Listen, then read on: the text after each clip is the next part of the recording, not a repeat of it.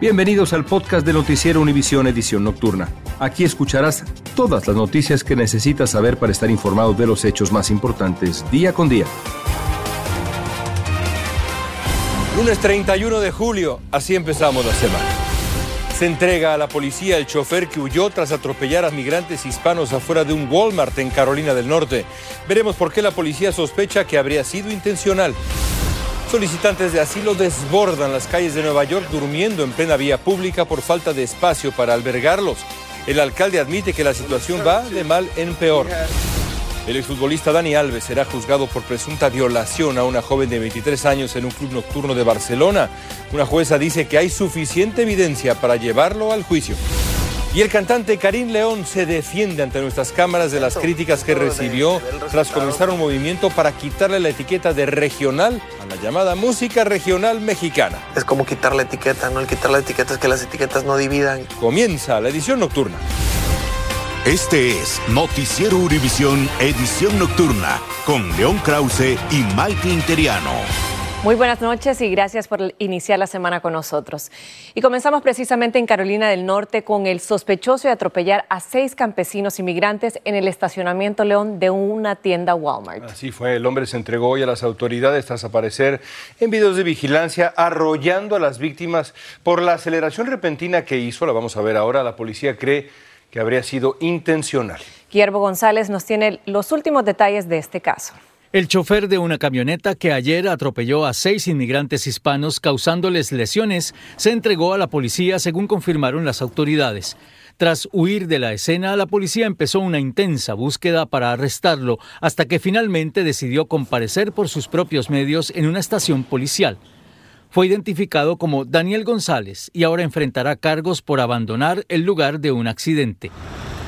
El hecho ocurrió frente al estacionamiento de una tienda Walmart en la localidad de Lincolnton, a unas 35 millas de Charlotte, Carolina del Norte.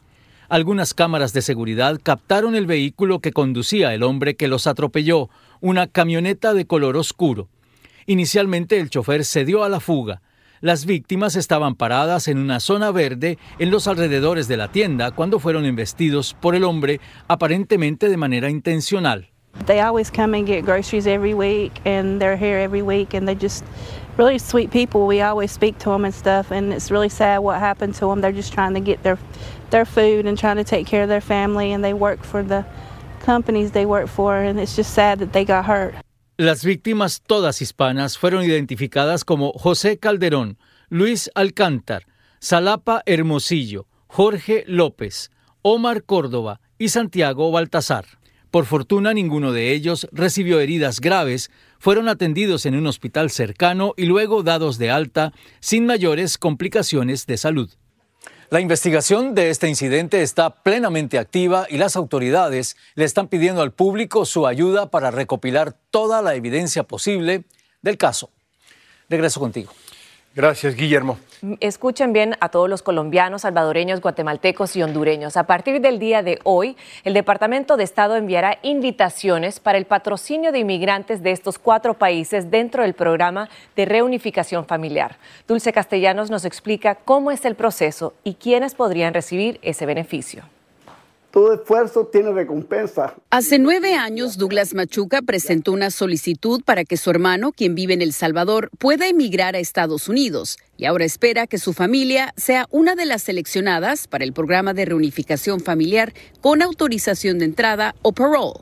Que sea rápido el proceso, que no sea de espera, que ya yo tengo nueve años esperando y, y pues no hay, no hay nada de, de no, no, han resuelto nada, eso está en el limbo. Hoy el Departamento de Estado comenzó a enviar invitaciones a los residentes y ciudadanos originarios de Colombia, El Salvador, Guatemala y Honduras que cuentan con una petición I-130 aprobada. Sea hermano, hijo, cónyuge o papá. Es un proceso, pero lo que sí sabemos es que van a poder entrar relativamente rápido con permiso y después obtener un permiso de trabajo aquí mientras que la fecha de prioridad se pone vigente para aplicar a la residencia permanente aquí dentro de Estados Unidos. Solamente las personas que reciban una invitación del gobierno federal deben iniciar este proceso. Las personas que no califican para este programa son quienes entraron al país de forma ilegal después del 10 de julio del 2023 y quienes en el pasado recibieron una orden de expulsión. Aún se desconoce el criterio que se utilizará para que el gobierno federal seleccione a las familias participantes.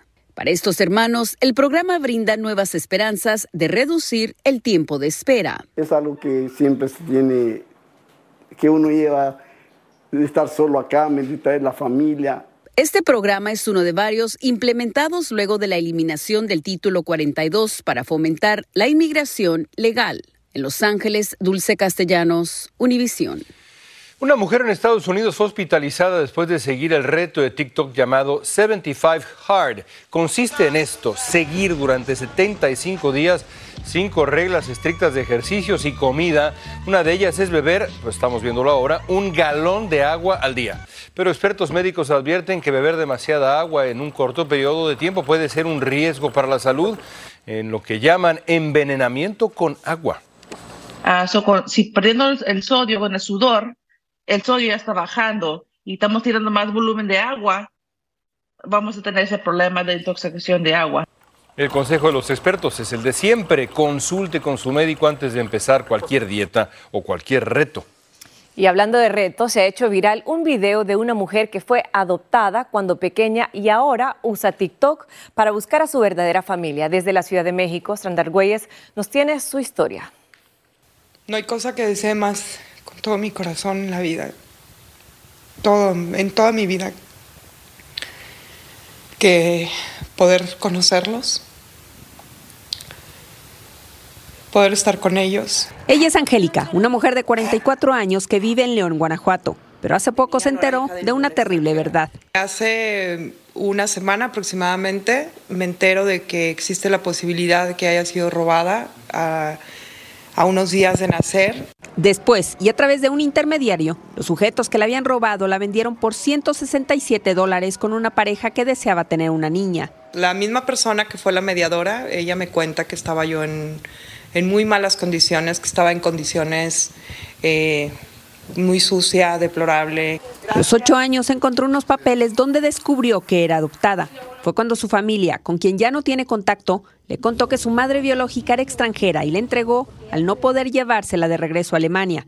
Pero eso era mentira, así que decidió emprender una búsqueda para encontrar a su familia de sangre. Si fui una niña robada, seguramente hay gente que me estuvo buscando o aún sigue buscándome. Le suplico por favor todo su apoyo. Es por ello que a través de redes sociales, Angélica contó su historia en un video que en poco tiempo superó las 500 mil reproducciones. Los delincuentes que la alejaron de su verdadera familia ya están identificados, por lo que muy pronto podrían enfrentar a la justicia. Angélica tiene mucha fe y esperanza de reunirse con sus padres y sus hermanos, si es que los tiene, para recuperar esa vida que le fue arrebatada en una casa de aquí, de la colonia Roma. Desde la Ciudad de México, Sandra Argüelles, Univisión. Ojalá los encuentre. Una madre de Idaho, Lori Vallow Daybell, fue sentenciada hoy a cadena perpetua sin posibilidad de libertad condicional. En mayo fue hallada culpable de asesinar a sus dos hijos, Tylee Ryan, de 16 años, y Joshua J.J. Vallow, de 7, y también de conspirar para asesinar a la primera esposa de su actual esposo. Los fiscales dijeron que la pareja tenía creencias religiosas apocalípticas. Y el expresidente Trump anticipó hoy que llegará en cualquier momento la acusación por el asalto al Capitolio de enero del 2021 y dijo que es una interferencia electoral por parte de la administración Biden. En su red social Truth Social dijo que da por hecho que en cualquier momento saldrá a la luz esta acusación de quien llamó el desquiciado Jack Smith y su banda altamente partidista de matones. La pregunta del día de hoy tiene que ser esta. ¿Acaso el expresidente Donald Trump es imbatible? Resulta que Donald Trump está dominando a sus rivales por la nominación presidencial republicana, eso según la encuesta de hoy del New York Times Siena College de la campaña de 2024.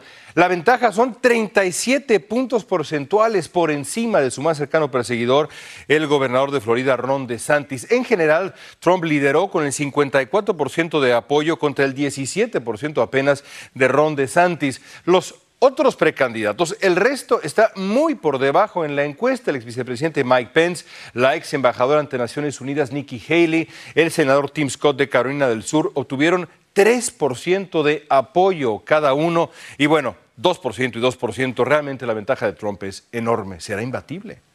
Bueno, tendremos que ver a ver qué pasa en los próximos meses. Estás escuchando la edición nocturna de Noticiero Univisión.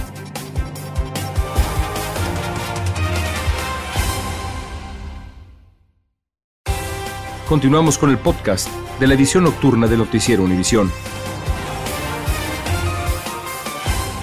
En Nueva York, decenas de inmigrantes están durmiendo en este momento afuera de un hotel que ya no tiene espacio para recibirlos. En vivo desde Nueva York, Fabiola Galindo nos va a contar qué han dicho las autoridades sobre esta situación que, según el alcalde allá, va de mal en peor. Fabiola, adelante.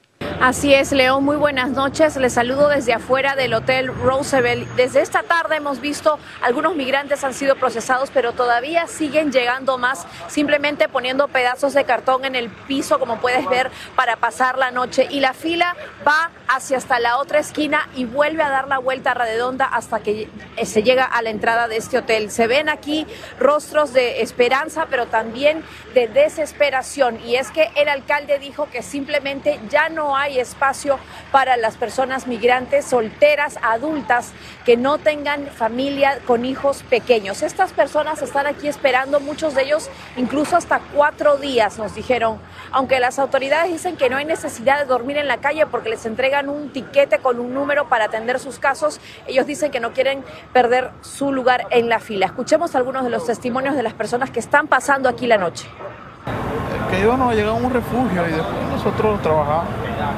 ¿De dónde pensaron eso? ¿Les dijeron eso en la frontera? ¿De dónde se enteraron que podían tener un refugio en Nueva York? De Texas. No hay nada de organización, nada.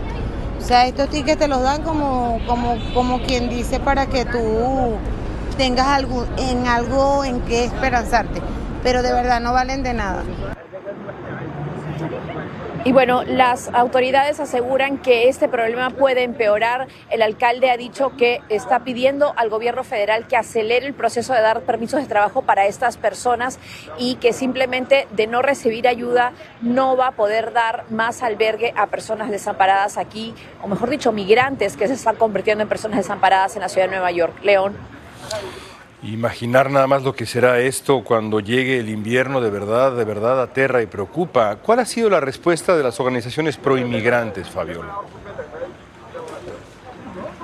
Bueno, León, ellos están diciendo que van a demandar a la ciudad por no cumplir con la ley de derecho a refugio. Como sabes, Nueva York es una de las pocas ciudades en la nación que garantiza darle un lugar donde dormir a los desamparados que lo soliciten. Sin embargo, hasta ahora ya la ciudad ha gastado decenas de millones de dólares y ya hay más de 12 centros como este establecidos para procesar a los migrantes. Así que estaremos muy pendientes a esta respuesta mientras estas personas siguen llegando y durmiendo aquí. Mighty, regreso contigo. Pues muchísimas gracias, Fabiola, en vivo en Nueva York con lo que está ocurriendo en este momento. Y precisamente de la política pasamos al entretenimiento y les cuento que el cantante Karim León se alista para arrancar su gira por los Estados Unidos. Hoy visitó nuestros estudios y habló con Elian Sedan sobre esta campaña que lanzó para que dejen de llamar regional al popular género musical. Por favor, ya no me el cantante mexicano Karim León ha sabido cautivar a su público no solo con su peculiar y potente voz, sino también con su franca manera de hablar, misma que recientemente hizo que este sonorense acaparara titulares, por lo que muchos interpretaron como un ataque al género que lo catapultó a la fama, el regional mexicano mucha gente nada más ve el título y empieza a juzgar, que también es una parte de lo que yo juzgo en, esta, en este movimiento, que es el, no juzgar al libro por la portada, de no tener un cliché, el no tener un estereotipo de nuestro género que ha sido marginado durante muchos años.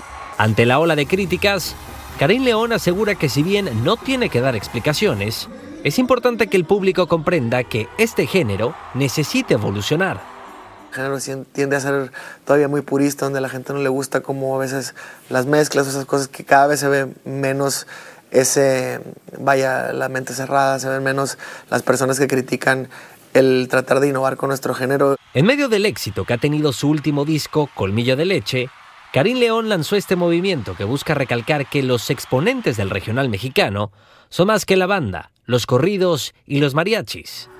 El intérprete asegura que el género es sabor, emoción, revolución, colores y sentimientos que no conocen fronteras. Significa un...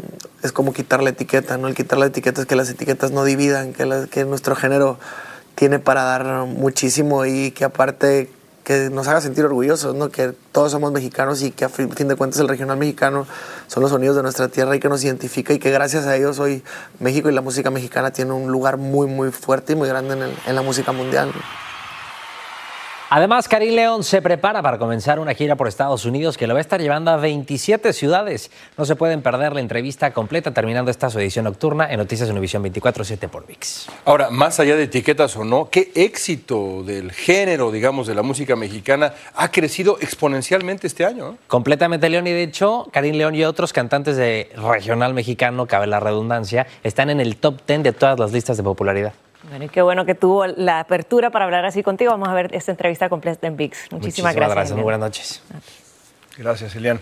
No llevaba ropa de baño, pero se las arregló como pudo realmente un piloto que amarizó de emergencia en una playa muy concurrida en New Hampshire. El motor de su avioneta se descompuso durante un vuelo en el que mostraba publicidad. Ante testigos incrédulos, el piloto salió de la avioneta sin un rasguño. Increíble. El precio de la gasolina ya ha afectado nuestros bolsillos y los pronósticos son de que aumentará aún más. En California, en solo un mes, aumentó 17 centavos y ahora cuesta 4 dólares y 99 centavos, mientras que el promedio nacional es de 3 dólares con 75 centavos. Los expertos aseguran que esta alza se debe en parte al calor extremo que afecta a las refinerías. Frena en seco una legendaria empresa de transporte por carretera del país, Yellow Corp, que llegó mercancías durante 99 años, suspendió operaciones tras una intensa batalla con el sindicato de camioneros, dejando sin empleo a 30 mil trabajadores. El cierre ocurre tras un fallo judicial que le negó el intento de bloquear una huelga sindicalizada. La empresa había advertido que una huelga podría llevarla a la quiebra. Y luego de que nadie se ha ganado el premio mayor del Mega Millions, el bote estimado para este martes es de más de mil millones de dólares. Pero, ¿qué se puede comprar con esa cantidad de dinero? Para empezar, podría comprarse prácticamente de por vida viajes al espacio a través de Virgin Galactic, en donde cada viaje cuesta 450 mil dólares. También podría adquirir el castillo más caro del mundo, el Chateau Louis XIV, ubicado en Francia y valorado en 300 millones de dólares. O, si lo prefiere, podría adquirir el equipo de moda, el Inter Miami, que vale 650 millones de dólares, incluyendo al astro Lionel Messi. Continuamos con el podcast de la edición nocturna de Noticiero Univisión. Un nuevo estudio de la Universidad Central de Michigan sugiere que el consumo de marihuana por parte de una mujer embarazada puede limitar el crecimiento del feto. Los científicos dijeron que el bajo peso al nacer se ha asociado a consecuencias a largo plazo en la infancia, como el trastorno de déficit de atención, la obesidad y la hipertensión arterial. Las conclusiones de un nuevo estudio son una buena razón para beber alcohol de manera moderada o evitarlo. Investigadores descubrieron que beber alcohol regularmente, aunque sea en pequeñas cantidades, podría elevar la presión arterial, incluso en adultos sin hipertensión. También detectaron que menos de una bebida diaria incrementa la presión sistólica en unos cinco años. Con moderación, por favor. Continuamos con el podcast de la edición nocturna de Noticiero Univisión. El exfutbolista brasileño Dani Alves va a enfrentar juicio por la presunta violación a una joven de 23 años en una discoteca de Barcelona en diciembre pasado. Una jueza determinó que hay indicios suficientes para llevarlo a juicio. El exlateral del Barcelona y de la selección brasileña y de Pumas lleva más de siete meses preso y todos los intentos para salir libre han fracasado. Va a ir a juicio. Y ya para terminar, Maite, amigos, la cantante Madonna dice sentirse afortunada de estar viva un mes después de ser hospitalizada por una infección bacterial fuerte. Así es, a través de un mensaje en Instagram, la reina del pop declaró que el amor de su familia y sus amigos han sido la mejor medicina. Agregó que a raíz de este susto vio un lado de sus hijos que nunca había visto y que han sido ellos quienes la han cuidado y bueno, que próximamente espera recuperarse para retomar su gira de conciertos. Esa es la gran pregunta porque estaba a punto de salir de salir de gira Madonna cuando le ocurrió esto y bueno, tuvo que suspender todo ese, ese esfuerzo. Ojalá regrese porque es un fenómeno, incluso ahora es un fenómeno. Así es, ¿te apuntas para verla? Pero por supuesto que sí, claro, bueno, imagina, ya la vi una vez hace muchos años. Bueno, habrá que verla. Esa historia otro día. Usted Amigos, se apunta a vernos mañana, buenas noches, que descanse. Gracias por escucharnos.